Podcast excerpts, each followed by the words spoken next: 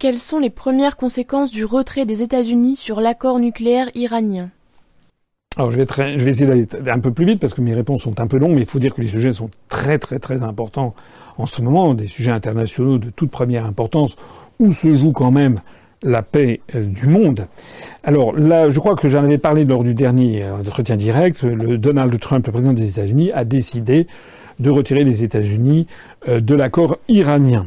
Alors ça pose quand même un énorme problème parce que ce qui se cache derrière, c'est en fait une guerre commerciale. Les États-Unis d'Amérique ont fait savoir qu'ils appliqueraient leur législation extraterritoriale c'est-à-dire une législation qui permet aux, tribunaux américains de pénaliser sur le sol américain des entreprises étrangères, par exemple françaises, qui, euh, qui feraient des affaires aux États-Unis d'Amérique, mais qui feraient aussi des affaires en Iran.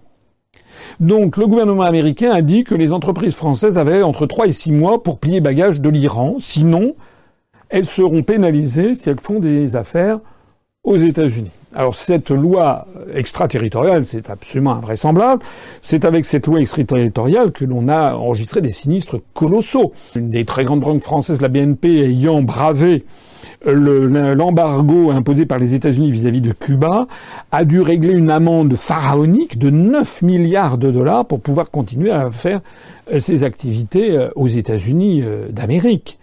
Euh, les États-Unis se permettent ainsi de fixer la loi du monde et d'agir de façon extraterritoriale en pénalisant, comme je le dis, les entreprises qui travaillent sur leur euh, sol. C'est d'ailleurs avec cet échafaudage euh, que finalement euh, Alstom a été euh, a été bradé, euh, a été piqué à la France pour être donné aux États-Unis d'Amérique. C'était sinon il y avait une amende tellement colossale que l'entreprise faisait faillite. Il y a quand même derrière tout ça une idée de raquette absolue parce que les États-Unis d'Amérique ne sont pas des parangons de vertu. Lorsqu'ils ont des lois extraterritoriales pour condamner la corruption, faut pas se moquer du monde. Airbus en a été victime, mais enfin bon, tout le monde sait bien que dans le monde aéronautique ou dans le monde des ventes militaires, la corruption fait florès dans un certain nombre de pays du monde. Donc les États-Unis d'Amérique sont d'une hypocrisie extrême en la matière et utilisent ces lois extraterritoriales pour chasser des concurrents, pour torpiller des concurrents et pour en fait euh, les raqueter. Alors face à ça, eh il faut réagir. Alors sur l'affaire euh, iranienne, la diplomatie iranienne a été extrêmement active. Leur ministre des Affaires étrangères iranien est allé d'abord en Chine, puis en Russie, puis ensuite à Bruxelles. Et là, il a engrangé quand même des succès diplomatiques parce que, en fait, les États-Unis d'Amérique sont complètement isolés. C'est-à-dire que les autres garants euh, de l'accord nucléaire iranien, c'est-à-dire la Russie, la Chine, euh, la France, le Royaume-Uni et l'Allemagne, mais également l'ensemble des pays de l'Union européenne, ont apporté leur soutien à la poursuite de cet accord iranien. Il est donc possible que le départ des États-Unis d'Amérique ne change pas grand-chose euh, euh, concrètement et que l'Iran continue à appliquer cet accord dont je rappelle qu'il était un accord qui, euh, en l'échange de l'engagement surveillé par l'Agence internationale de l'énergie atomique, que l'Iran ne procédait pas à la création d'une bombe nucléaire, en cet échange, en échange de ça, eh bien, les Occidentaux retiraient les sanctions financières et commerciales à l'encontre de l'Iran. Alors, euh, semble-t-il que l'Iran va rester dans ses, dispositions d'esprit et ne pas donc euh, promouvoir la création d'une bombe nucléaire. La question maintenant qui se pose, c'est est-ce que la France, l'Allemagne, l'Angleterre, les pays de l'Union européenne vont continuer à commercer en Iran, ou bien est-ce qu'elles vont se plier à la législation extraterritoriale des États-Unis d'Amérique, avec le risque de pénalité? Alors là, moi, je crois qu'il faut être très clair. Il y a une chose dans la vie que j'ai apprise, on ne doit jamais, jamais, jamais céder à l'intimidation et au chantage. Ça ne marche pas. D'abord parce que quand vous mettez le doigt là-dedans, ça, commence, on ne sait jamais où ça se termine. Et puis parce que c'est un principe d'honneur tout simplement. Les États-Unis d'Amérique, c'est un pays qui fait prévaloir ses intérêts, avant tout ceux de tout autre monde. D'ailleurs, la plupart des États du monde font pareil. Mais avec Donald Trump, on, a atteint un sommet. Je rappelle que la, campagne présidentielle de Donald Trump, le slogan c'était America First, hein, euh, et également, euh, excusez-moi, Make America Great Again, ça veut dire l'Amérique d'abord et euh, faisons, rendons à l'Amérique sa, sa, grandeur. Donc, face à ça, ça ne sert à rien de tergiverser, de jouer les petits euh, caniches, comme l'a fait, vous vous rappelez, Macron, là, avec la, petite... Euh, voilà, être très gentil avec les États-Unis, c'est au bout du compte la papade sur l'épaule avec Sarkozy et, Hollande, et puis maintenant avec... Euh, avec Macron, c'est carrément, on lui enlève les, les, les pellicules, on le tire comme un caniche, etc. Ça doit être non.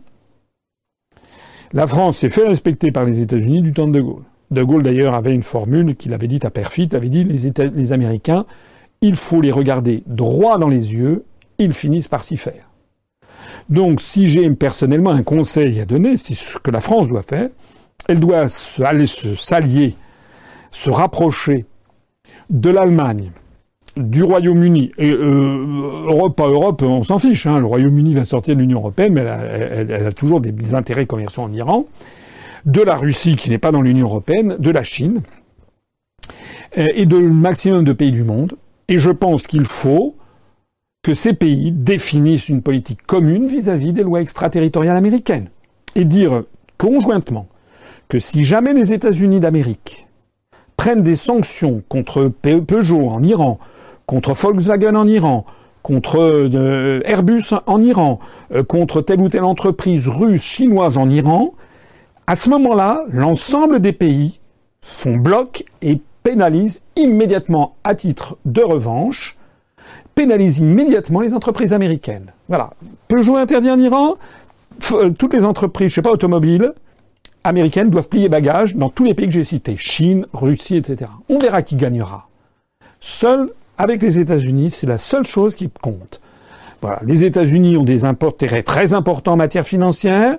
Eh bien, si les, Américains interdisent aux entreprises françaises d'être présents en Iran, nous avons qu'à interdire à Goldman Sachs, hein, à JP Morgan, ils doivent plier bagages. Voilà. Et si l'Allemagne, le Royaume-Uni, etc., font pareil que nous, on verra, on verra ce que feront les États-Unis. Il y en a assez que ce pays, seul au monde, d'ailleurs, il suffit d'un personnage au monde, parce que c'est euh, Donald Trump par sa volonté, plus paraît-il quelques milliardaires qui étaient derrière et qui ont euh, euh, financé toute cette affaire. Ce n'est pas Donald Trump en personne qui va mettre à mal la présence française dans un pays aussi fondamental que l'Iran. Je rappelle d'ailleurs que c'est à cause de ça que Peugeot avait déjà failli passer en, comment dirais-je, en cessation de paiement lorsque euh, les États-Unis avaient voulu sanctionner euh, la présence de Peugeot en Iran. Le, groupe PSA avait été sauvé in extremis, rappelez-vous, par l'intervention au capital d'intérêts chinois qui maintenant sont présents au capital de Peugeot. Voilà ce que j'avais à dire sur cette affaire iranienne. Les États, pas seulement l'Union européenne, hein, l'ensemble des États développés du monde, des industriels, tous les États qui commercent avec l'Iran doivent mettre un terme à cette politique extraterritorial des États-Unis d'Amérique. Ça doit le retourner comme un boomerang. Vladimir Poutine a inauguré le pont reliant la Russie à la Crimée. Avez-vous un mot à dire à ce sujet? Alors ça n'a pas défrayé la chronique, c'est pourtant important. La Crimée est une péninsule qui est donc euh, qui borde la mer de la mer Noire. Euh, au sud, c'est la mer Noire. Et, au nord de la, il y a une espèce de petite mer, euh, comment dirais-je, intérieure qu'on appelle la mer d'Azov. Bon, euh, la, la, Crimée, comme vous le savez, a, a été, euh, c'était auparavant des, enfin auparavant, euh, à l'époque classique, au 15e, 16e, 17e siècle, c'était des khanas, c'est-à-dire des euh, territoires musulmans qui étaient un peu sous la dépendance, je crois, de l'Empire ottoman. Dans les années 1783, euh, sous la grande Catherine de Russie, euh, la Russie a mis la main sur la péninsule de Crimée. La péninsule de Crimée a été russe jusqu'en 1954. En 1954, Khrouchtchev a décidé de faire cadeau de la péninsule de Crimée à la République socialiste soviétique d'Ukraine, euh, qui faisait partie du même ensemble qui s'appelait l'URSS. Et ceci parce que c'était le tricentenaire du traité de Périoslav, traité qui avait rattaché l'Ukraine à la Russie. Alors pourquoi est-ce que Khrouchtchev a fait ça en 54 C'est une, histoire sur laquelle je ne reviendrai pas, qui est un peu mystérieuse. En attendant, vous savez qu'au moment où l'URSS s'est effondrée, ben, l'Ukraine est devenue un pays indépendant de la Russie et elle a gardé la Crimée. Le problème qui s'est posé alors, c'est que la Crimée possède les seuls ports en mer chaude de la flotte russe pour tout l'Occident, euh, puisque le port d'Arkhangelsk, qui est situé dans l'océan glacial arctique, est, bloqué plusieurs mois de l'année par les glaces, et puis le port de Vladivostok est à l'autre bout du continent. Donc la base de Sébastopol en Crimée est fondamentale pour la marine russe, non seulement en mer Noire, mais dans la mer Méditerranée. Comme vous le savez, Vladimir Poutine a profité du coup d'État fomenté par les États-Unis sous l'intitulé aimable de l'affaire du Maïdan. Les États-Unis d'Amérique ont voulu prendre l'Ukraine pour la rattacher au camp occidental avec, en la faisant dans l'OTAN et dans l'Union européenne, ce qui n'est pas encore fait, mais ce qui ne saurait trop tarder. Ça a créé la guerre civile avec un conflit de basse intensité dans l'est de l'Ukraine qui est peuplé de gens majoritairement pro-russes. Quant à la Crimée, qui appartenait certes à l'Ukraine, elle est peuplée à 90% de, Russes. Donc euh, euh, Poutine a joué sur du velours, il est intervenu militairement, il a organisé un référendum en Crimée et il a eu un référendum où une partie écrasante de la population a voté pour le rattachement à la Russie. Ce qui est euh, le référendum qui a eu lieu, les résultats étaient très certainement valides.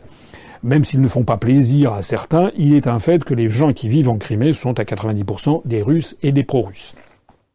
J'en parle en connaissance de cause, puisque je me suis rendu en Crimée en 2015. Je vous rappelle que l'UPR a d'ailleurs été le seul parti politique français à se rendre en Russie à l'occasion du 70e anniversaire de la victoire sur l'Allemagne hitlérienne en 1945-2015, le 70e anniversaire de la victoire sur le nazisme, puisque rappelez-vous qu'à l'époque, les autorités françaises et tous les partis politiques français ont boycotté la Russie au motif que Vladimir Poutine c'était pas bien du tout. Voilà. Ce qui est un scandale. Euh, je rappelle quand même que c'est la Russie qui a euh, triomphé en premier euh, de l'Allemagne hitlérienne avec l'affaire de Stalingrad. Alors, suite à ce rattachement, qui est condamné par les États-Unis d'Amérique et l'Union européenne en gros, mais sur lequel les Russes ne reviendront jamais, la, Crimée, qui, qui n'avait été ukrainienne que par hasard et pendant quelques décennies, mais qui n'avait jamais été ukrainienne avant, qui avait été russe pendant euh, quasiment, euh, comment dirais-je, 180 euh, ans, et qui l'est redevenu, jamais la Russie ne va rendre la Crimée, d'autant plus que les gens qui vivent en Crimée ne veulent pas. Donc, plutôt que de s'entêter dans cette posture délirante, la France ferait mieux de reconnaître la réalité, c'est de reconnaître que la Crimée fait partie de la Russie. C'est en tout cas mon point de vue. Alors ça n'est pas le cas. Nous sommes donc lancés, les pays de l'Union européenne tenus par les États-Unis d'Amérique, on est lancé dans une fiction diplomatique. Exactement le même genre de fiction diplomatique avait prévalu lorsque les États-Unis d'Amérique interdisaient à la France et à tous les pays européens de reconnaître la, la République populaire de Chine de Mao Tse-tung. Donc entre le 1949 et 1964, la France reconnaissait Taïwan, qui est une petite île, et ne reconnaissait pas diplomatiquement l'immensité de la Chine. Il a fallu que De Gaulle tape du poing sur la table et dit ça suffit comme ça, je reconnais les réalités. Les réalités, c'est que la Chine, c'est la République populaire de Chine. Ça a été une décision tout à fait historique et tout à fait stratégique et tout à fait géniale de Charles de Gaulle. La France devrait faire exactement la même chose aujourd'hui en disant ça suffit comme ça, les vaticinations de Washington, la Crimée n'a été ukrainienne que par hasard pendant quelques décennies. La Crimée est, une terre russe. Elle le restera. Nous devons reconnaître la Crimée comme appartenant à la Russie. Alors pendant ce temps-là, Vladimir Poutine a fait construire un pont qui est un ouvrage d'art assez extraordinaire, qui fait 19 km de long, qui va donc de la partie euh, orientale de la mer d'Azov, qui est rattachée à la Russie, à la Fédération de Russie, jusqu'à la Crimée. Ce qui permet d'avoir maintenant un flux de marchandises et de personnes par une, autoroute, des, voitures, des camions, des autocars, mais aussi euh, des, chemins de fer, qui vont pouvoir euh, avoir une espèce de cordon ombilical permettant de relier constamment la Crimée à la Russie. Alors, c'est un ouvrage d'art extraordinaire. Pour la Crimée, c'est une espèce de triomphe géopolitique, économique. C'est la confirmation du rattachement de la Crimée à la, à la mer Russie. Deux choses à en dire. On a appris qu'un magazine, je crois, ukrainien, a lancé un concours euh, pour euh, celui qui fera exploser le, pont en question. Bon, vous imaginez un petit peu l'ambiance. Mais euh, surtout, ce qui est assez extraordinaire, c'est que l'Union européenne, l'Union européenne a protesté contre l'inauguration de ce pont euh, et a condamné la construction de ce pont. Voilà. C'est-à-dire que l'Union européenne, qui n'a même pas été capable de s'unir pour condamner l'ouverture de l'ambassade américaine à Jérusalem. Parce qu'il y a trois pays de l'Est, la République tchèque, je crois, et puis, euh, je ne sais plus, de la Hongrie, je ne sais plus quel autre, qui s'y sont opposés. Donc, comme il y a unanimité qu'il n'y avait pas, donc l'Union européenne n'a pas condamné le transfert de l'ambassade des États-Unis en Israël de Tel Aviv à Jérusalem, avec les conséquences effroyables que l'on a vues en début de cet entretien. L'Union européenne qui a fait une, critique tout à fait assourdie des 61 morts qu'il y a eu à Gaza, hein, l'Union européenne d'un seul coup a retrouvé toute sa voix pour condamner l'inauguration d'un pont, qui est un ouvrage assez extraordinaire, et qui règle un problème qui était très très ancien, puisque même Nicolas II en avait rêvé, Staline en avait rêvé, et Poutine l'a réalisé parce que c'est assez calé, parce que euh, il y a des, il faut pas bloquer la mer d'Azov. Il y a des, il, paraît qu'il y a des, il y a des icebergs l'hiver, etc. Les fonds sont sismiques. Enfin bref, c'est un ouvrage d'art assez remarquable. Voilà où on en est. L'Union européenne a retrouvé son unité pour condamner l'inauguration de ce pont. Euh, excusez-moi, mais sans mauvais jeu de mots, c'est vraiment cette histoire de pont, euh, c'est minable. Le sommet Trump-Kim Jong-un est-il remis en cause? Alors là, on passe à la question de la Corée. Je suis désolé, mais cet entretien est très tourné vers les questions internationales. Mais il y a vraiment des sujets extrêmement importants en ce moment en matière internationale. Euh, on a appris en effet ces jours-ci que d'un seul coup, patatras, la Corée du Nord remettait en cause sa participation au sommet historique, s'il en est, qui avait été promis pour le 12 juin à Singapour, entre le président Donald Trump et le leader, son titre exact euh, n'est pas, euh, il n'est pas chef d'État, mais il est le principal dirigeant du parti du travail euh, nord, des travailleurs nord-coréens, avec Kim Jong-un. Alors, moi je regarde ça, c'est quand même assez bizarre ce qui se passe. Je trouve qu'il y a quelque chose qui cloche. Je crois que je l'avais déjà dit dans l'entretien d'actualité. Je trouve que dans toute cette affaire, il y a quelque chose qui cloche. Euh, la Corée du Nord a été, c'est l'ancien, c'est l'héritier d'un très ancien royaume qui s'appelait le royaume Pekche, qui était euh, dans l'histoire euh, sur au XVe siècle, XVIe siècle, qui était un royaume ermite, déjà qui s'était fermé sur l'étranger. Donc la tradition de fermeture sur le monde extérieur ne date pas de la dynastie Kim, ça remonte à bien plus loin. Le, la Corée du Nord, qui est un des pays les plus fermés au monde, avec une idéologie extrêmement forte, avec un parti unique, enfin tout le monde connaît la Corée du Nord, qui s'était lancé dans une politique d'appropriation de, l'arme nucléaire, qui a consacré peut-être 20 ou 30 ans d'efforts incroyables. C'est un pays où il y a, je crois, 25 millions d'habitants, 23-25 millions d'habitants. Ce pays a réussi en, se, en, pratiquant des sacrifices énormes à, se doter de l'outil nucléaire, d'une bombe, d'une bombe A, à avoir des missiles capables, des missiles Rodon capables d'envoyer par ces vecteurs des bombes nucléaires sur l'île de, Guam au sud du Japon qui appartient aux États-Unis, ou euh, même euh, sur la, la, partie continentale des États-Unis d'Amérique, même New York et les villes de la côte ouest.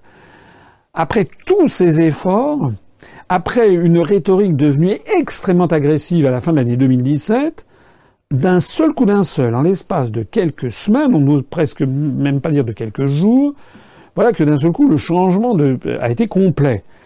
Euh, il y a eu euh, des échanges à l'occasion des Jeux Olympiques d'hiver à, Séoul. On a vu la sœur de Kim Jong-un venir à Séoul. Et puis ensuite, un réchauffement extraordinaire qui a culminé il y a quelques semaines. J'en avais parlé lors d'un entretien par euh, cette visite tout à fait extraordinaire de Kim Jong-un en Corée du Sud à Panmunjom. Euh. Et c'était pas tout. Parce que dans la foulée, on a appris que Kim Jong-un annonçait qu'il renonçait à, l'armement nucléaire. On a appris aussi au passage que peut-être que la, montagne au nord-est de la Corée du Nord, où, aurait eu, où ont eu lieu les, les tests sismiques, que cette montagne se serait peut-être effondrée sur elle-même.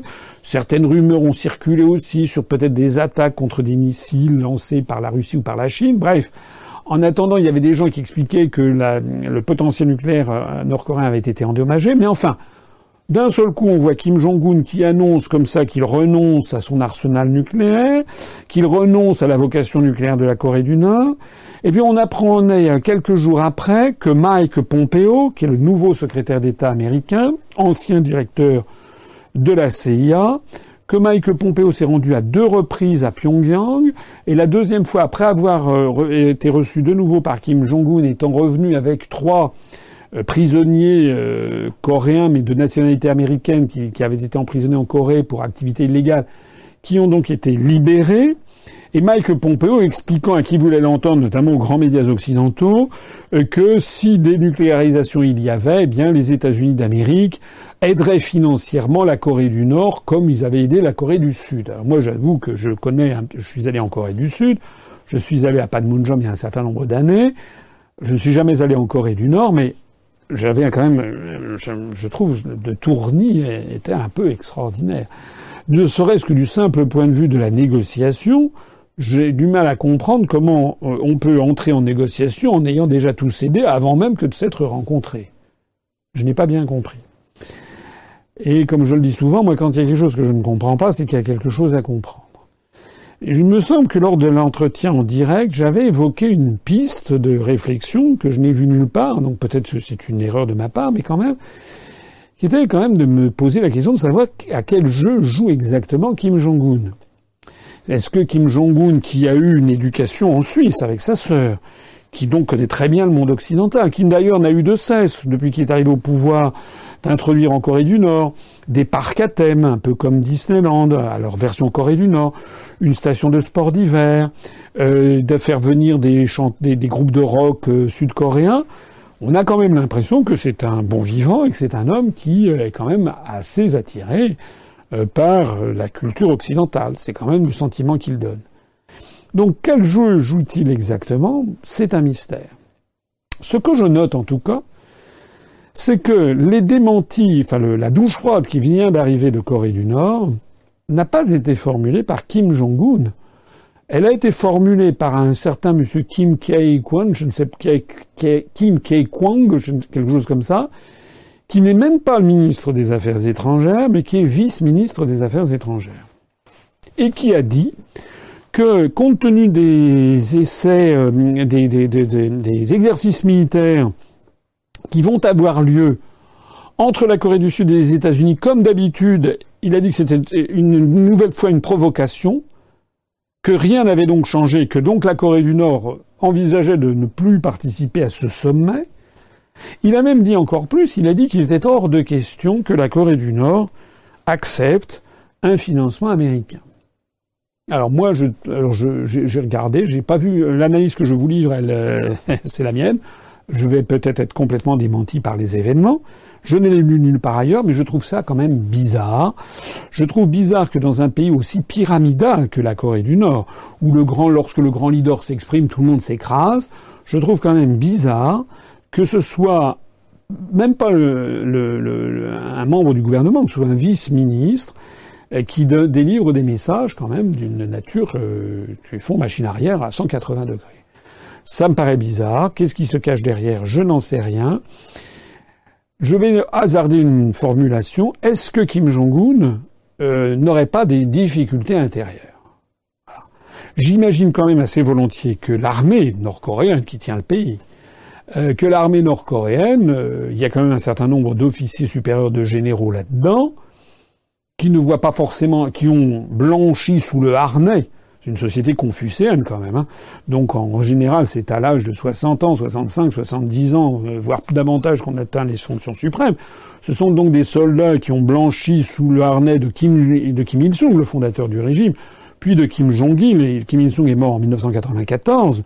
Donc entre 1900, euh, 1950, euh, la guerre de Corée, et 1994, pendant donc 44 euh, ans, c'est Kim, Il-sung qui tenait le, pays. Après, c'est Kim Jong-il.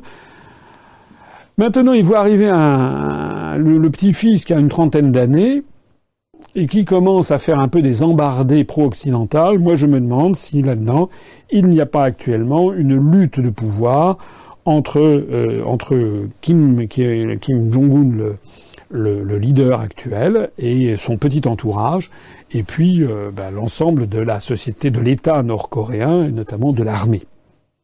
Ce qui signifierait qu'on est peut-être à la veille de rebondissement, on ne sait pas du tout ce qui peut se, se passer.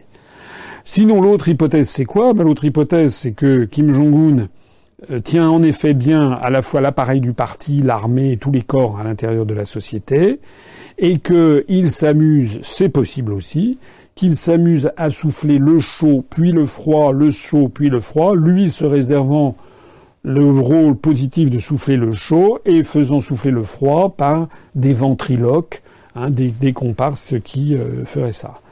L'affaire est quand même à suivre, mais je pense qu'il va y avoir de sacrés rebondissements et qu'on n'a pas fini, on n'est pas au bout de nos surprises. Dernière question internationale. Que pouvez-vous nous dire sur l'euro et les élections italiennes? Alors effectivement, les questions internationales sont extrêmement denses. Euh, euh, il se passe des choses très très d'une très très grande importance sur le front de l'euro. Sur le front de l'euro, euh, Bruno Le Maire, le ministre de l'économie, a rencontré son homologue allemand et c'était le 15 mai, donc il y a quelques jours, le site Eurolatre, s'il en est, Euractiv, qui est une espèce d'agence de presse européiste, ultra-européiste, a titré que la France avait lancé un ultimatum à l'Allemagne. Ultimatum à l'Allemagne, ça fait quand même penser à 1914 et 1939. Hein. Euh, 1900, euh, euh, les ultimatums, bon. et en réalité, donc, le gouvernement français, par la bouche de notre ministre de l'économie, de Bruno Le Maire, aurait sommé le, gouvernement de Madame Merkel d'accepter un budget propre de la zone euro et au-delà de ce budget propre de la zone euro, d'accepter en fait un ministre des Finances de la zone euro et en fait une union de transfert, comme on le dit, comme le spécialiste l'a dit, c'est-à-dire en fait que d'une façon ou d'une autre, on en arrive à ce que au moins une partie des dettes des pays de la zone euro soit mutualisée entre les différents pays de la zone. Alors, on arrive en fait au bout du bout de, l'euro. Parce que ça veut dire quoi? Ça veut dire concrètement que les Allemands, s'ils acceptaient le plan Macron, accepteraient de payer jusqu'à la fin des temps pour euh, les retraites, les déficits, etc., de la Grèce, de l'Italie, de l'Espagne, du Portugal. C'est non, c'est nine. Ils ont toujours dit nine et rediront nine. Et ils ont vu le coup venir, et je rappelle que auparavant, il y a eu huit États, notamment d'Europe de l'Est et d'Europe du Nord, qui ont fait savoir qu'ils refusaient mordicus toute modification de la zone euro, parmi lesquels il y avait notamment la Finlande et également les Pays-Bas, qui sont un des membres, fondateurs de la communauté économique européenne depuis 1900, le traité de Rome de 1957. Ça veut donc dire que je ne sais pas si c'est un ultimatum, si le mot choisi par Euractiv correspond vraiment à la pensée des dirigeants français, mais si c'est un ultimatum que les, les Français ont à l'esprit, euh, c'est un ultimatum qui va aller à l'échec. Peut-être euh, pour sauver la face, on va dire Macron a obtenu un truc extraordinaire, etc. Mais concrètement, la seule chose qui compte, c'est de savoir est-ce que oui ou non, les dettes de la zone euro seront en tout ou partie mutualisées. Et comme ça sera non, eh bien, ça veut dire que Macron n'aura rien obtenu du tout, même si on nous annonce un ministre des Finances de la zone euro, ça c'est du pipeau. La seule chose qui compte, c'est la question que j'ai posée. Alors, ces évolutions sont d'autant plus importantes qu'au même moment, il y a l'imbroglio, l'imbroglio italien, ça, ça, ça, ça, leur va bien, c'est un mot d'origine italienne, l'imbroglio, l'imbroglio italien sur qui va accéder au pouvoir. Aux dernières nouvelles, vous avez suivi la presse, on aurait une espèce de mariage de la carpe et du lapin assez extraordinaire, avec d'un côté euh, Monsieur Di Maio, qui est euh, le jeune dirigeant du Movimento Cinque Stelle, le mouvement 5 étoiles lancé euh, naguère par l'humoriste Beppe Grillo, qui est une espèce de mouvement un peu anarchiste, un peu écolo, un peu eurocritique, mais pas trop, plutôt un peu la mouvance bobo gauche, enfin voilà quelque chose comme ça, et qui aurait fait alliance, qui, va, qui devrait faire alliance, on nous a dit, contre toute attente, avec la Lega, c'est-à-dire le mouvement considéré comme d'extrême droite, un peu l'équivalent du Front National en France, dont le dirigeant s'appelle M. Salvini. Cette Lega qui avait fait une alliance électorale avec M. Berlusconi et qui avait fait à eux deux, je crois, à peu près 35% des suffrages, mais le Movimento Cinque Stelle ne veut en aucun cas faire une alliance avec M. Berlusconi. Ce qui veut dire que le Movimento Cinque Stelle ne ferait alliance qu'avec la Lega. C'est un peu comme si en France, une partie de Mélenchon et de EELV faisait alliance avec le Front National. En gros, c'est un petit peu ça. vous voyez un petit peu, ça fait partie de ces combinations euh, politiques italiennes dont seuls nos amis d'outre euh, comment dirais-je, six Alpes, enfin d'outre, d'outre, au-delà des Alpes, euh, ont le secret. Ça fait partie des charmes de nos amis italiens. Alors, il faut suivre ça à la loupe, parce que le Movimento Cinque Stelle a renoncé à vouloir sortir de l'euro, mais il a quand même traditionnellement un regard assez critique sur ce qui se passe dans l'Union européenne. Quant au mouvement La Lega, c'est un mouvement qui est quand même très anti-immigré, mais également très assez hostile à l'Union européenne et notamment à la monnaie européenne. Cela étant, c'est une hostilité à géométrie variable et au, cours des derniers jours, ça change à pratiquement toutes les heures.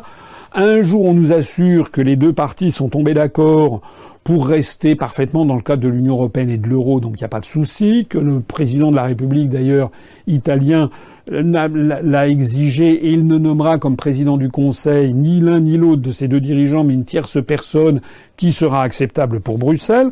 On voit donc bien, quand on regarde ce qui se passe en ce moment dans les conversations, dans les conciliabules qu'il y a sur la scène politique intérieure italienne, on voit bien que le problème en Italie, comme c'est le problème en France, comme c'est le problème dans tous les pays de l'Union européenne, le problème en Italie, c'est bien l'Union européenne puisque le président de la République italienne a justement fait savoir qu'il ne choisirait comme président du Conseil que quelqu'un qui serait acceptable par Bruxelles.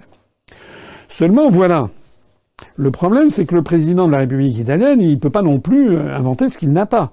Les résultats des élections ont, en fait poussé en avant le Movimento Cinque Stelle et la droite, des mouvements jugés populistes.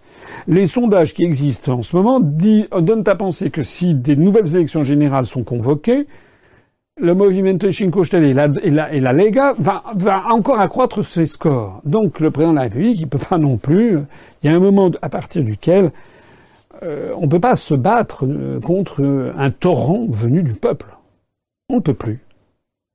Or, la Lega de M. Salvini, M. Salvini a fait savoir qu'il ne voulait pas aller au pouvoir si c'était pour trahir ses engagements électoraux. Et donc, tout ce qui se passe en ce moment, au moment même où je parle, c'est que venant d'Italie, on a les rumeurs les plus folles qui circulent. Un jour, on dit que peut-être le programme prévoirait la sortie de l'euro. Et puis, un autre jour, on nous assure que ce serait non pas la sortie de l'euro, mais la création d'une espèce de monnaie de complément, d'une monnaie de substitution. Alors, il se trouve que ce serait exactement le scénario qui a été présenté par Vincent Brousseau euh, sur notre site de l'UPR et sur les pages Facebook. Je vous y renvoie, c'était il y a quelques semaines. Justement, c'est comment sortir de l'euro, mine de rien, avec cette euh, tentation italienne.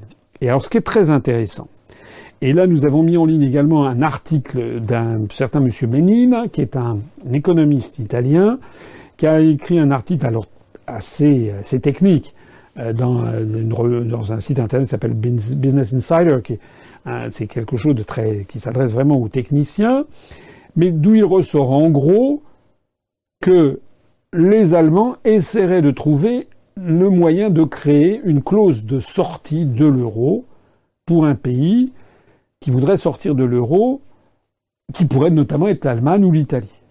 Alors ce qui est très intéressant, c'est qu'il y a une configuration actuelle des forces qui est en train d'apparaître, où l'on voit que Macron est de plus en plus isolé, n'a rien compris, Macron.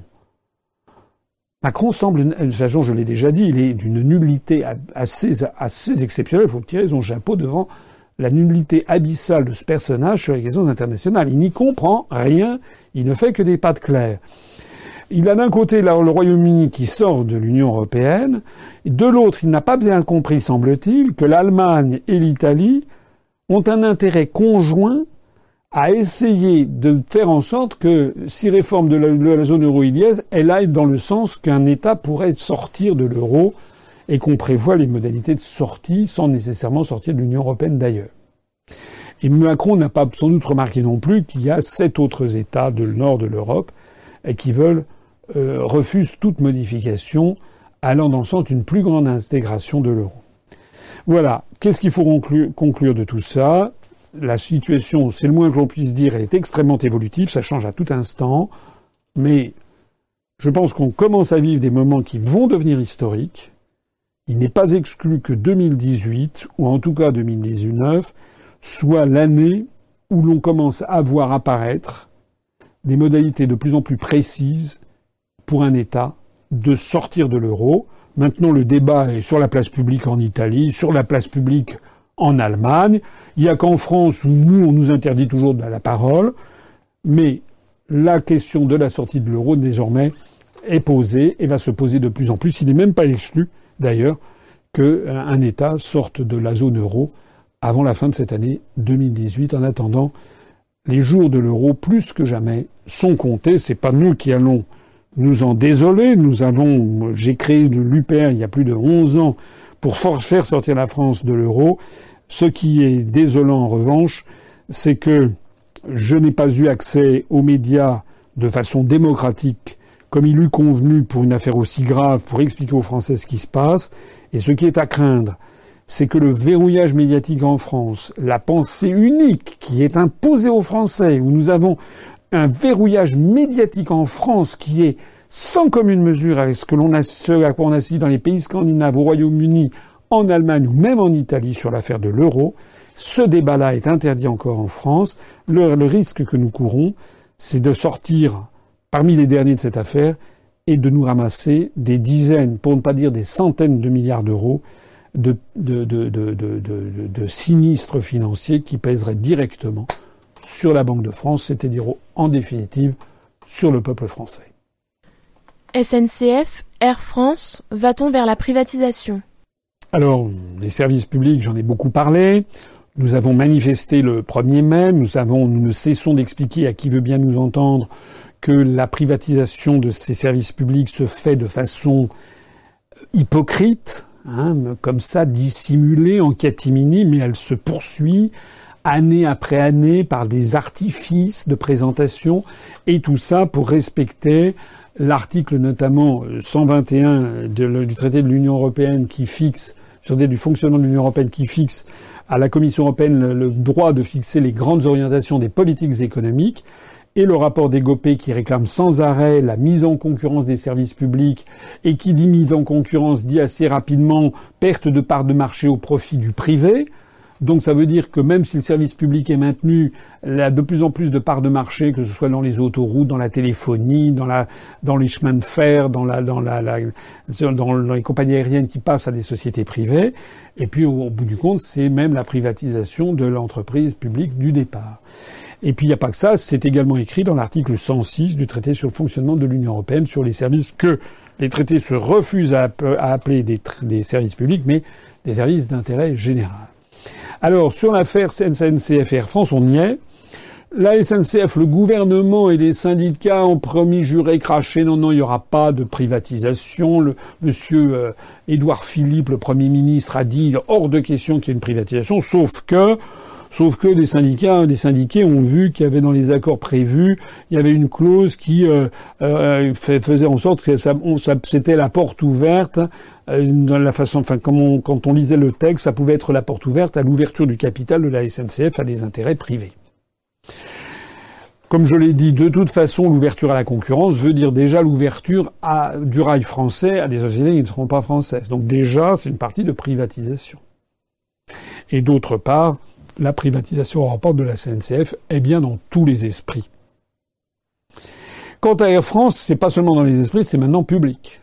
Je rappelle qu'à Air France, il y a eu un vote. 55% euh, du personnel navigant a voté contre la réforme qui était proposée par le PDG, M. Janayak, qui a donc présenté sa démission. Et pour lui succéder, le gouvernement a nommé Anne-Marie Couder.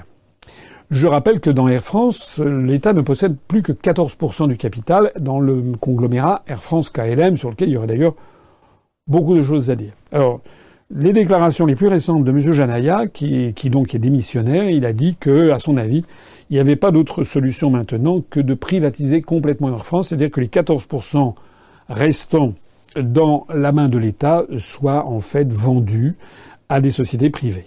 Et M. Le Maire euh, a enfoncé le clou en disant qu'il ne fallait pas exclure qu'un jour Air France fasse faillite euh, parce que euh, l'État n'était pas forcément derrière. Alors ça veut dire quoi? Ben, Ça veut dire c'est l'américanisation de la France. Je rappelle qu'aux États-Unis il y avait des compagnies aériennes allégoriques de la puissance américaine dans les années 60-70. Il y avait la Panam, la, Pan American Airways, qui s'appelait la Panam. Il y avait la Trans World Airways, qui était la TWA ces deux grandes sociétés euh, aériennes, qui étaient les plus grandes, notamment la Pan américaine était la plus grande compagnie aérienne du monde. Je me rappelle en 1969, je crois, lors du lancement du 747, elle avait acheté d'un seul coup, d'un seul, 32 Boeing 747. À l'époque, on n'avait jamais fait un truc pareil, alors que le, transport aérien dans la fin des années 60, début des années 70, est très faible en pourcentage, et peut-être seulement 10% du trafic aérien tel qu'il est devenu en 2018, ou 15%. Ces sociétés ont fait faillite. On a donc l'impression que le gouvernement caresse le projet bah, de laisser faire faillite Air France.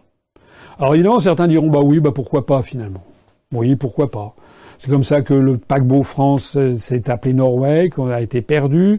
C'est comme ça que le TGV devient allemand. C'est comme ça que euh, une aile du château de Versailles est privatisée à une société euh, une société de, de resort américain. C'est comme ça que si Air France ferme, ferme et que maintenant pour voyager en France on prenne Emirates ou Qatar Airways, évidemment on pourra continuer à vivre, mais il y a un moment à partir duquel c'est toute l'identité du pays qui est en train de s'effilocher, de partir en, quenouille. Moi, je dis que ce n'est pas admissible. Je dis que nous, en tout cas, si nous sommes élus, euh, si un jour nous arrivons au pouvoir et si Air France est toujours là, nous ferons évidemment tous nos efforts pour maintenir le pavillon national, une société qui a été unifiée en 1933, euh, qui est quand même l'une des gloires de la France. Je rappelle aussi que quand même que la France est une nation pionnière en matière en matière d'aviation. Depuis les frères Montgolfier ou Clément Ader, la France a été avec les États-Unis, mais plutôt la France en un peut-être, a été le pionnier de l'aviation mondiale. La France ne peut pas laisser tomber Air France. Ce qui ne veut pas dire, bien sûr, qu'il ne faut pas regarder le monde tel qu'il est. Il y a actuellement des concurrences absolument, euh, comment dirais-je, inadmissibles avec certaines compagnies du Golfe arabo-persique qui bénéficient de tarifs de carburant défiant toute concurrence quand elles s'approvisionnaient chez elles, hein, au Qatar ou aux Émirats. Euh, il, y a, il y a certainement à voir aussi sur les concessions qui ont été faites. Il est vrai aussi que le personnel d'Air France doit tenir compte de la réalité, mais comme je l'avais déjà dit tout à l'heure, euh, je crois qu'il a quand même fait des efforts déjà, puisque ses salaires n'ont pas été réaugmentés, n'ont pas été augmentés euh, depuis plus de six ans, alors que l'année dernière, Air France KLM avait dégagé quand même des profits qui se chiffraient en plusieurs centaines de millions d'euros. Voilà. Donc tout ça pour dire que nous assistons bel et bien à la privatisation rampante de nos services publics, même malgré les dénégations du gouvernement qui sont en fait des mensonges. Pour conclure, que pouvez-vous nous dire des faits divers suivants? La condamnation de Jérôme Cahuzac. Alors pour conclure, donc en deux mots, la condamnation de Jérôme Cahuzac, c'était celui, vous savez, ce ministre de l'économie et des finances qui organisait des colloques pour lutter contre la fraude fiscale au moment même où il avait lui-même un compte en Suisse où se livrait de la fraude fiscale. Ça a fait grand genre, ça a quand même complètement décrédibilisé euh, François Hollande, en fait, euh, pendant, une partie de son, quinquennat. Euh, alors il a été condamné, M. Cahuzac a été condamné à 4 ans de prison, dont 2 ans avec sursis, à 300 000 euros d'amende. Bah, je dirais que... je dirais que, alors d'abord les deux ans, les ans de ferme, de ce que je crois savoir, il ne les fera pas parce que ça c'est un vrai problème d'ailleurs que nous aborderons dans la commission justice que nous allons mettre sur pied, c'est l'application de la justice en France. C'est-à-dire qu'il y a énormément de peines de prison qui ne sont jamais effectuées. Donc vous avez la prison ferme et la prison avec sursis, mais même la prison ferme n'est pas ferme. Donc il est même douteux que M. Cahuzac se retrouve derrière les barreaux. Quant à 300 000 euros, ça paraît une somme importante, mais c'est certainement une goutte d'eau par rapport aux avantages que, que ça lui a rapporté. Euh, moi, notre mouvement politique, comme vous le savez, est fondé sur la lutte contre la corruption. Nous avons demandé euh, que tous nos candidats euh, aient un casier judiciaire vierge lorsqu'ils se présentent aux élections, tous les candidats de l'UPR. J'ai vu d'ailleurs que le gouvernement qui voulait légiférer en la matière, finalement a fait machine arrière au motif que, paraît-il, le Conseil constitutionnel jugerait inconstitutionnel le fait d'interdire à des élus ayant un casier judiciaire de se présenter aux élections. Enfin, où est-ce qu'on va là? Si c'est vrai que le Conseil constitutionnel a fait savoir qu'il pourrait juger inconstitutionnel le fait que des élus soient contraints d'avoir un casier judiciaire vierge alors qu'il y a des dizaines de professions en France qui doivent l'avoir, ça veut dire que le Conseil constitutionnel est devenu ma boule, marche, qui marche sur la tête. Je ne vois pas pourquoi ça serait inconstitutionnel que d'exiger que des élus aient un casier judiciaire vierge alors qu'on l'exige des commissaires aux comptes, des artisans taxis, des agents de la RATP, des fonctionnaires qui passent un concours, etc., etc. C'est du délire. Mais même si c'est vrai, Puisqu'on prête à M. Macron la volonté de modifier la Constitution française, faudra dire que je revienne là-dessus lors d'un prochain entretien d'actualité, et de modifier la Constitution, parce qu'il y a des choses très inquiétantes dans ce projet, bah c'est le moment qu'il m'en profite pour toiletter cette Constitution et prévoir dans la Constitution que les élus doivent avoir un casier judiciaire vierge et que nulle personne n'ayant pas un casier judiciaire vierge ne peut se présenter aux élections. Voilà. Et là, du coup, le Conseil constitutionnel ne pourrait plus que constater que le texte fondamental qu'il est obligé de défendre contient la disposition en question. Euh, par ailleurs, pour revenir à l'affaire Cahuzac, eh bien, je trouve qu'on devrait avoir un principe, c'est que il y ait une pénalité financière qui soit systématiquement confiscatoire de tous les avantages obtenus par la fraude fiscale en question. C'est-à-dire que si la fraude fiscale a, bénéficié de, je sais pas moi, euh, un million d'euros, deux millions d'euros, la, pénalité financière doit revenir à prendre tout l'intérêt de cette fraude fiscale, tout à quoi euh, ça, a consisté. Alors je ne connais pas suffisamment le dossier, mais euh, ça n'est pas normal d'avoir des, des, peines des peines financières qui ne couvrent qu'une partie du préjudice subi par l'État. voilà ce que je pense. Le mariage du prince Harry.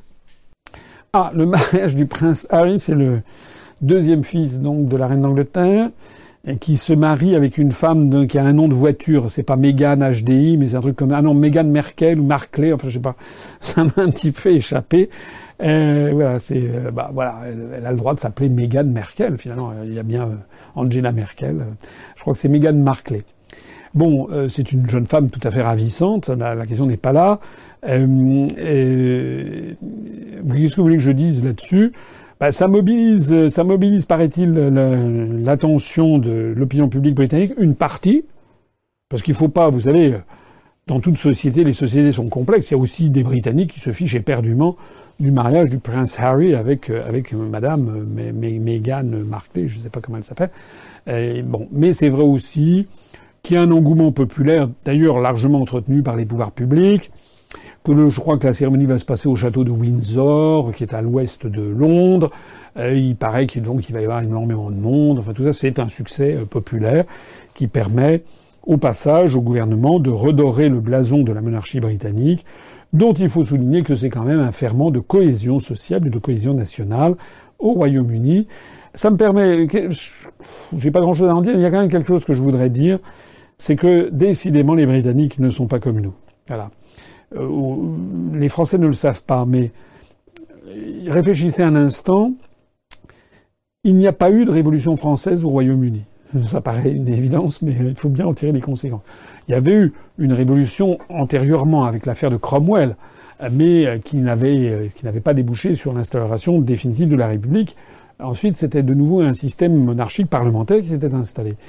Mais euh, il faut bien comprendre qu'au XVIIIe et XIXe siècle, c'est le même monarque, Georges III, euh, qui a été roi du, Royaume-Uni euh, et, qui a été l'homologue euh, de Louis XVI, puis de la, Première République, puis enfin la, Convention, puis le Directoire, puis le Consulat, puis l'Empire, puis la première restauration, puis les 100 jours, puis la deuxième restauration.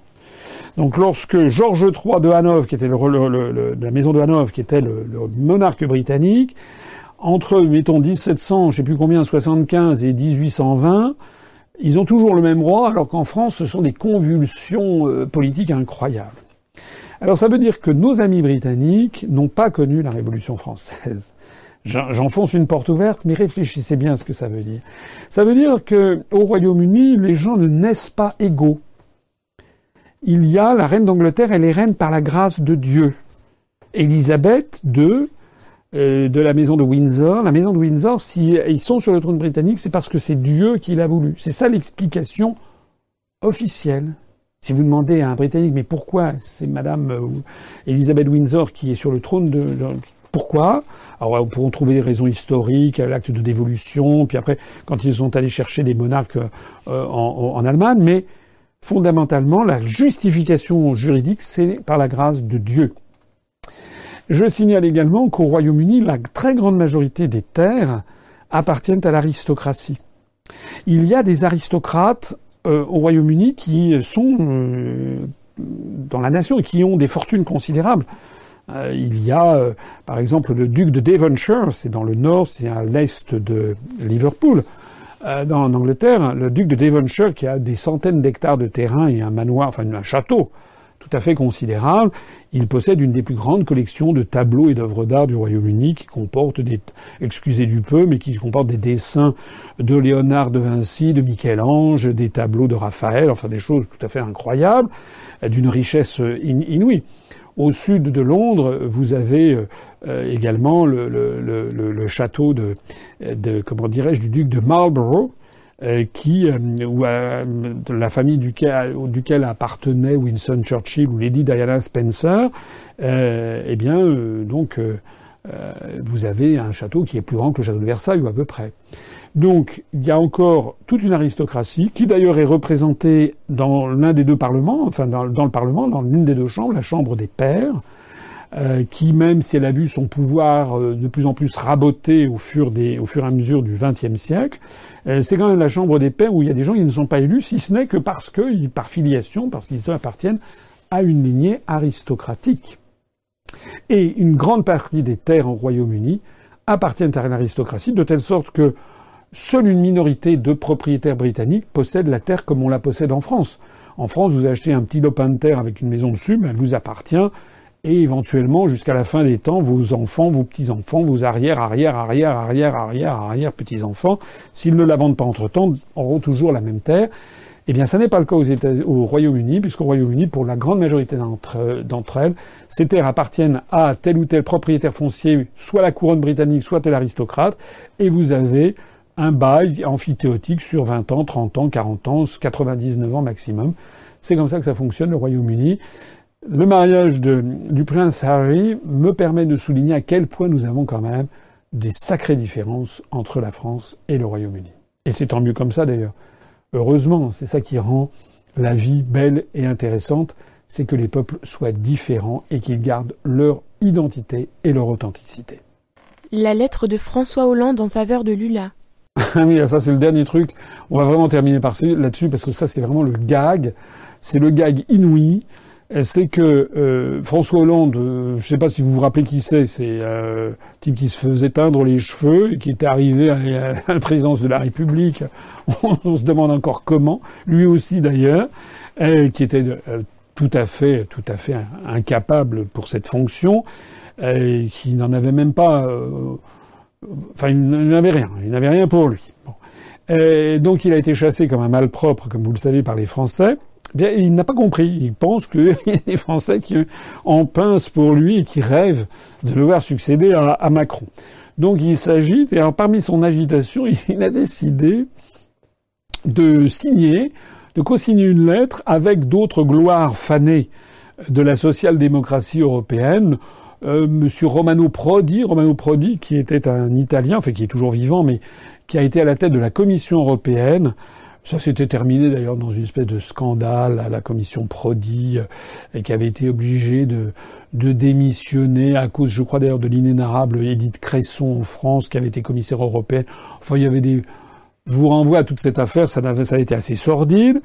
Euh, monsieur, monsieur Hollande s'est également co-signé avec euh, Monsieur Zapatero, euh, l'espagnol, le, le, le, social démocrate, le prédécesseur de Mariano Rajoy, comme président du Conseil espagnol, comme Premier ministre du, de l'espagnol.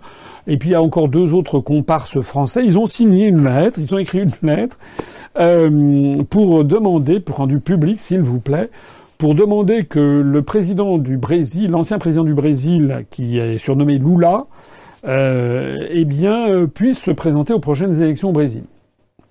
Il est vrai que les sondages le donnent arrivant en tête des candidats, sauf qu'il ne peut pas se présenter aux élections puisqu'il est actuellement sous les verrous, et il est sous les verrous parce qu'il a été condamné pour détournement de fonds publics et corruption. Et pas une fois, s'il vous plaît, il a été condamné à deux reprises en appel, ou je sais plus où même en cassation, enfin je sais plus où on en est exactement. Et donc la, la constitution brésilienne prévoit justement ce que ne prévoit pas la constitution française et dont je parlais il y a quelques minutes, c'est-à-dire que dans la constitution brésilienne, vous ne pouvez pas vous présenter aux élections si vous n'avez pas un casier judiciaire vierge. Et en particulier, si vous avez été condamné pour détournement de de fonds publics, vous ne pouvez pas vous présenter aux élections. Alors voilà la situation, et voilà, voilà voilà le, voilà le, la belle cause dont s'est emparé François Hollande, c'est qu'il vient au secours de Lula qui est sous les verrous pour détournement de fonds publics, abus de biens sociaux, etc. Voilà, c'est en, gros le, le, le de l'étape, mais avec, mais en, en plus, en, plus grandiose. Alors cette affaire, il se trouve que cette affaire fait scandale au Brésil, parce que l'ensemble des dirigeants brésiliens sont absolument, et des médias sont absolument outrés. Outrés d'abord que ce soit des étrangers qui ne connaissent rien à rien, qui viennent se mêler de ce qui ne les regarde pas. Et donc le ministre des Affaires étrangères du gouvernement brésilien a dit en gros, euh, écoutez, euh, mêlez-vous de vos fesses, vous aurez fort à faire, mêlez-vous de, ce qui vous regarde, ne venez pas. Et d'ailleurs ça a été mal perçu comme un acte arrogant, méprisant, etc. Décidément, les dirigeants français, euh, de façon générale, euh, aiment bien donner des leçons de morale à la planète entière. C'est incroyable de voir à quel point on a des dirigeants qui sont là, qui se prennent, prennent la posture, comme ça, du, détenteur de la morale publique, euh, des droits de l'homme. Donc ils viennent, on a vu en Chine, là, il y a, il y a deux, deux, trois ambassadeurs, dont l'ambassadeur de France, qui sont allés voir la veuve d'un dissident chinois euh, qui avait été prix Nobel de la paix, qui faisait des écrits absolument incroyables sur son propre pays en disant qu'il aurait voulu que la, Chine soit battue par les États-Unis, qu'il fallait que la Chine soit euh, subisse, euh, j'ai plus un siècle ou deux siècles de direction américaine avant de, se rétablir. Enfin, voilà, ben nous, on va voir, notre ambassadeur va, va se pavaner pour aller voir le, la veuve en question. C'est incroyable. Imaginons l'inverse. Imaginons qu'un ancien président de la République du Brésil euh, ou de l'Argentine euh, commence à signer une lettre ouverte publiée dans tous les journaux du monde en s'indignant de la condamnation de M. Cahuzac. Voilà, en disant c'est un scandale, M. Cahuzac doit pouvoir se devenir président de la République France. Mais enfin, euh, c'est dingue, non? La nouvelle directrice de la CIA ah oui, alors ça c'est ça c'est pas mal non plus. Elle s'appelle euh, Gina Aspel. Donc Gina Aspel, c'est euh, c'est la c'est une femme qui a été euh, à la CIA et qui a été qui a couvert de son autorité une prison secrète de la CIA dans les actions secrètes. Il y avait une direction qui était la direction des affaires secrètes ou quelque chose a changé de nom et une prison secrète de la CIA en Thaïlande qui a qui a fait beaucoup de de torture. Voilà. Alors d'après alors euh, d'après beaucoup de, rumeurs et d'informations, Madame Gina Aspel donc euh, aurait non seulement couvert de son autorité, mais aurait même approuvé, euh, jubilé, peut-être même participé à des actes de torture. Alors on ne sait pas là-dedans trier le bon grain de livret. Force est quand même de constater que cette affaire hein, n'est pas allée de, de soi, que c'est quand même un peu un peu nauséabond quand même que le président des États-Unis n'ait pas trouvé quelqu'un d'autre à la tête de la CIA que de nommer quelqu'un dont la réputation interne et externe est aussi mauvaise que ça. Et euh, en guise peut-être de conclusion de, cette, de ce trop long entretien, Euh, je voudrais qu'on passe ici euh, quelques vues de ce qui vient de se passer, parce que Madame Gina Aspel a franchi, a des auditions hein, avant d'être nommée, elle a franchi la commission du Sénat, où il y a quand même, elle a franchi RICRAC, elle a eu 51 votes pour et 49 contre. Hein. Il s'en est fallu d'un cheveu pour qu'elle ne soit pas approuvée à ce poste, ce qui prouve qu'il y a quand même anguille sous roche. Hein, euh, ou plus exactement euh, Gégène sous gravier, hein, c'est que euh, Madame, Madame Gina Aspel a quand même certainement des choses à se reprocher. Il y a eu des auditions qui ont été faites par le Sénat. Il y a eu un, lanceur d'alerte, un ancien officiel de la CIA qui s'appelle Ray McGovern, euh, qui a pris la parole un moment pendant les auditions et vous allez voir quel traitement il a subi. Ça se passe à New York, ça se passe en 2018, ça se passe dans un pays qui, paraît-il, est le pays par définition de la liberté d'expression. C'est le premier amendement de la Constitution. Regardez ce qui s'est passé face à quelqu'un qui a été un officiel de la CIA et qui a voulu témoigner sur ce que, euh, ce que faisait Madame Aspel dans la prison secrète de Thaïlande. When veteran CIA officer Ray McGovern protested at the Senate confirmation hearing for Gina Haspel, President Donald Trump's nominee for CIA director, Capitol Police responded by violently brutalizing the 78 year old whistleblower. Stop resisting! Stop resisting! It's on the record. Stop resisting! Oh and in many respects, in many respects, you guys going into secret hiding.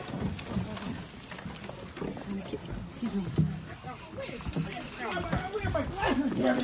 Stop resisting. I'm not resisting. Yes, you are. Give me, your, give me your arm. Give me your arm. I'm lying on. I'm Give me your arm. It's dislocated, Give man. Give me your arm. My left, arm is Give lip- me your arm. My left arm is dislocated. Damn it!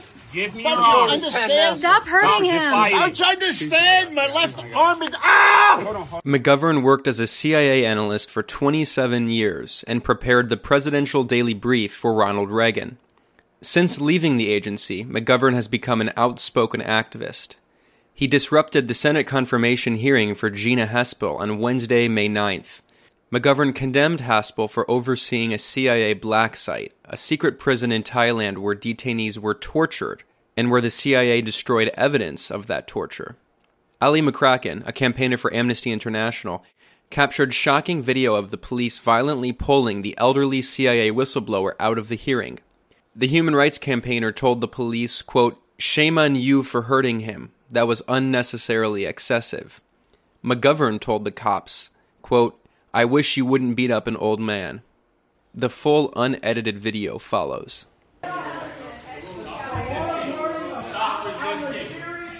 Stop resisting. Stop resisting. It's on the record. Stop resisting. And in many respects, in many respects, you guys going into secret hiding. Excuse me.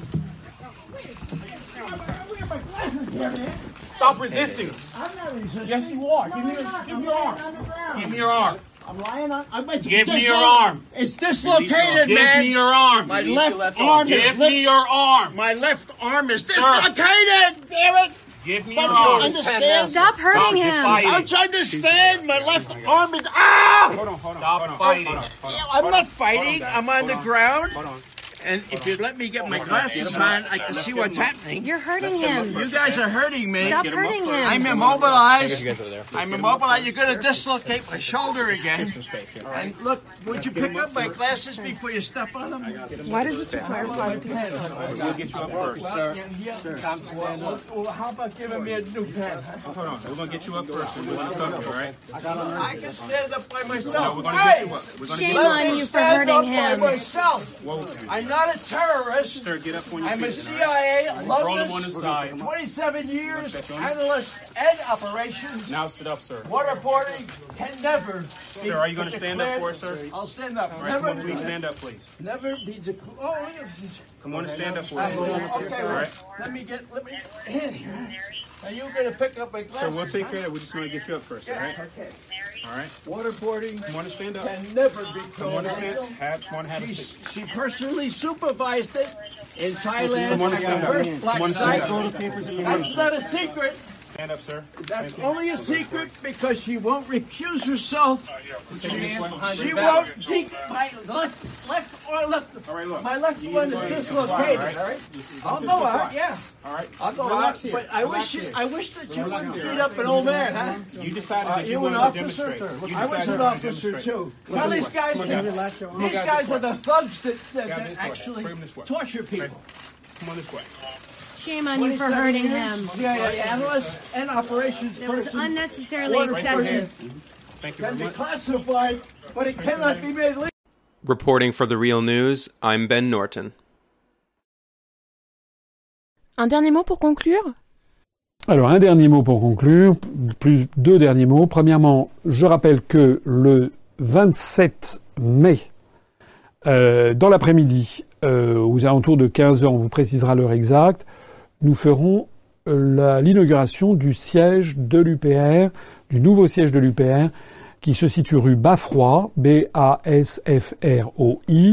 dans le 11e arrondissement de Paris, à quelques dizaines, centaines de mètres de la mairie du 11e arrondissement. Donc c'est en plein centre de Paris. Hein, c'est face au 25 de la rue Baffroi. Donc euh, le dimanche 27 mai à 15h, vous êtes tous les bienvenus. On aura, s'il y a beaucoup d'affluence, il y aura peut-être la queue pour visiter les locaux. On mettra des, quelques tables dehors, si vous pouvez venir avec une orangeade, avec euh, éventuellement un petit gâteau, des gâteaux apéritifs, euh, une petite quiche lorraine, etc., pour que tout le monde en ait. Ça sera quelque chose de convivial. Euh, je m'adresse essentiellement ici aux personnes qui habitent à Paris, en région parisienne, mais tout le monde est, le bienvenu. J'espère qu'on sera quand même pas 50 000. Ça serait quand même un peu beaucoup. Euh, ça, c'est le premier mot pour conclure. Il y a un deuxième mot pour conclure que je voudrais dire de façon assez sérieuse. Euh, J'ai vu euh, là euh, depuis quelque temps, on a l'impression qu'il y a des petites manœuvres de déstabilisation euh, où on nous reproche de de ne pas euh, voilà de dire mais finalement vous parlez beaucoup, vous n'agissez pas. Ça j'ai vu ça. J'ai vu par exemple le dossier que j'avais publié sur Gaza. Il y a des gens qui ont dit oui mais monsieur vous parlez beaucoup, vous n'agissez pas. Mais qu'est-ce que je peux faire? Qu'est-ce que je peux faire moi et qu'est-ce que peuvent faire les membres de l'UPR pour agir sur l'affaire de Gaza? Si ce n'est que de faire ce que nous faisons, c'est de développer des analyses conformes au droit, à la justice, à l'égalité entre les êtres humains, des analyses pondérées, et de faire des analyses qui proposent des propositions de prise de décision politique et juridique, mais qui n'est pas en notre mesure de prendre puisque nous ne sommes pas au pouvoir. J'ai vu aussi d'autres personnes qui s'étaient entichées d'un un escroc euh, dont je préfère taire le nom, qui leur avait dit alors voilà le, le 5 mai, euh, patatras patatras, on va prendre le pouvoir, etc. Faut être un peu raisonnable, faut faire preuve d'un petit peu de discernement. Ce monsieur qui est sur Internet depuis quelques années maintenant, il avait déjà fait le coup il y a 3-4 ans, il avait dit le 14 juillet, on va prendre le pouvoir. Il y avait eu 50 ou 60 personnes qui étaient allées siffler le 14 juillet au passage de François Hollande sur le- le- les Champs-Élysées. Ils avaient tous été embarqués dans des paniers à salade avec relevé d'identité. Alors moi, les rumeurs les plus, ins- les plus bizarres circulent sur toutes ces opérations. Certains disent que ce monsieur aurait parti avec les services de renseignement et que toutes les personnes qui auraient la crédulité de lui faire confiance se retrouveraient fichées par les renseignements généraux, ou plus exactement ce qui a succédé aux renseignements généraux. Est-ce que vous croyez vraiment, est-ce que vous croyez vraiment que quelqu'un va faire un coup d'État en l'annonçant trois mois, cinq, ou six semaines avant sur Internet en disant venez là? Enfin, franchement, euh, non, il y a quand même des limites au trollage, il y a des limites au manque de discernement. Je voudrais d'ailleurs au passage euh, en profiter pour dire autre chose, c'est que il y a des gens qui disent euh, mais euh, vous êtes trop légaliste, c'est pas comme ça qu'il faut faire, vous n'y arriverez jamais par les urnes, etc. Alors moi je voudrais dire à ces gens-là ce qui suit. Il n'y a que deux façons d'arriver au pouvoir. Il n'y en a pas 50 000, il n'y en a que deux. La première, c'est de la façon légale et constitutionnelle. Ça s'appelle les élections. La deuxième, c'est par un coup d'État, c'est-à-dire par une action de force qui piétine la loi, les institutions, la Constitution. Ce sont les deux formes. Nous, nous avons choisi à l'UPR la forme légale et constitutionnelle.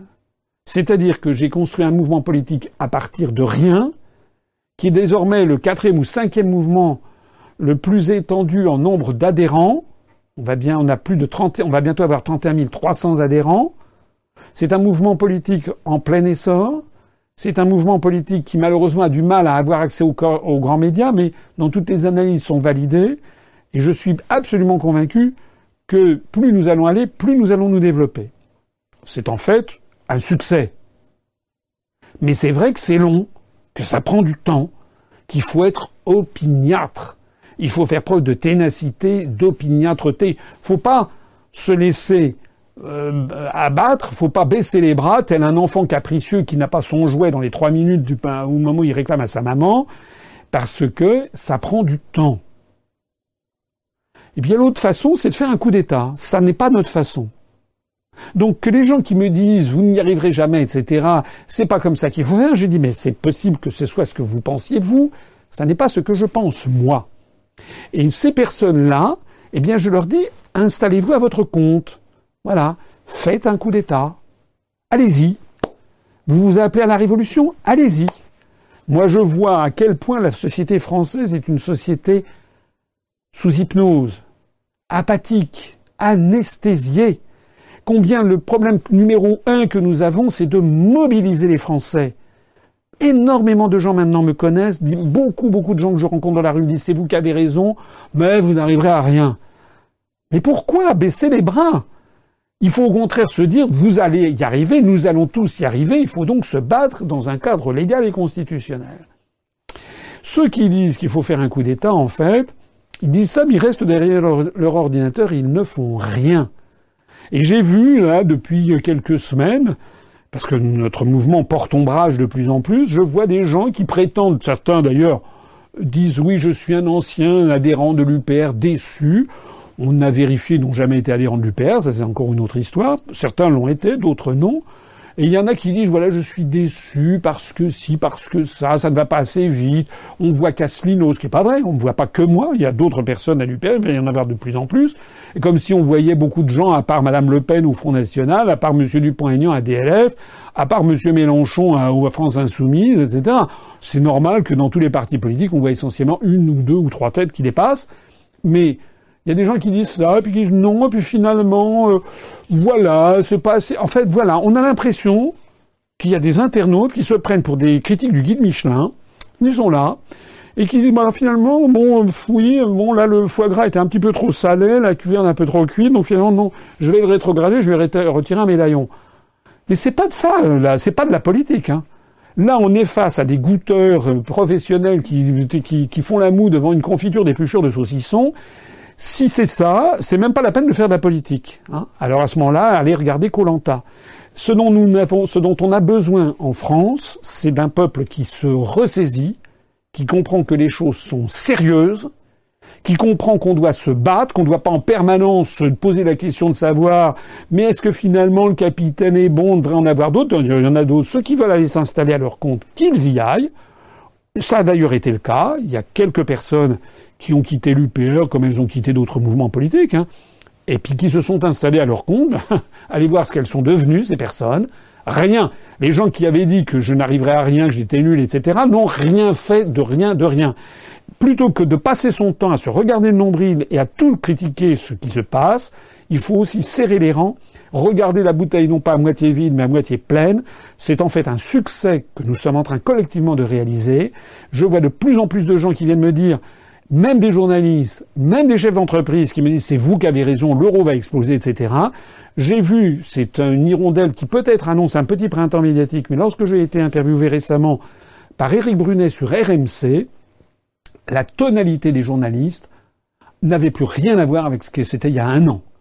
Parce que la vérité s'impose, parce que la réalité finit par faire évoluer les esprits, même les esprits les plus fermés et je peux prendre ici l'engagement que vous allez voir dans les mois, les semestres, les années qui viennent, de plus en plus de gens se dire que, en définitive, c'est l'UPR et Asselineau qui avaient raison.